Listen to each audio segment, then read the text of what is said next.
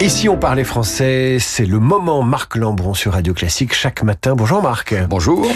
Aujourd'hui, vous nous parlez du jet et du jet. Deux homonymes. Alors, le jet, vous le savez, c'est un oiseau, G-E-A-I.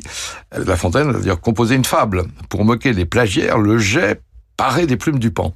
Alors, plumage gris mêlé de bleu, de noir, de rouge, orangé sur les ailes, avec quelques traces de noir. Mais ce noir ne doit pas être confondu avec le jet, Ah. J-A-I-S, qui est cette pierre d'un noir brillant et profond.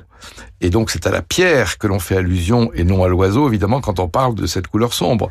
On écrit par exemple un noir de jet, J-A-I-S, c'est la pierre, évidemment pas un noir de jet, G-E-A-I, c'est pas un oiseau. De la même façon, on dira des yeux ou des cheveux de jet, J-A-I-S, très sombre, mais pas des cheveux de jet, G-E-A-I, car jusqu'à nouvel ordre, les oiseaux n'ont pas de cheveux, Et ils ont des plumes. Merci Marc Lambron. comme les écrivains. Exactement. Euh, Marc Lambron, euh, Dire ou ne pas dire, l'Académie française, c'est l'ouvrage. Euh, ah tiens, on m'a posé une question. Dont vous tirez ces chroniques ou d'où vous tirez ces chroniques? Je pense que les deux sont possibles, les deux se disent ou se disent, mais nous ferons valider ça par nos lexicologues pour la semaine prochaine.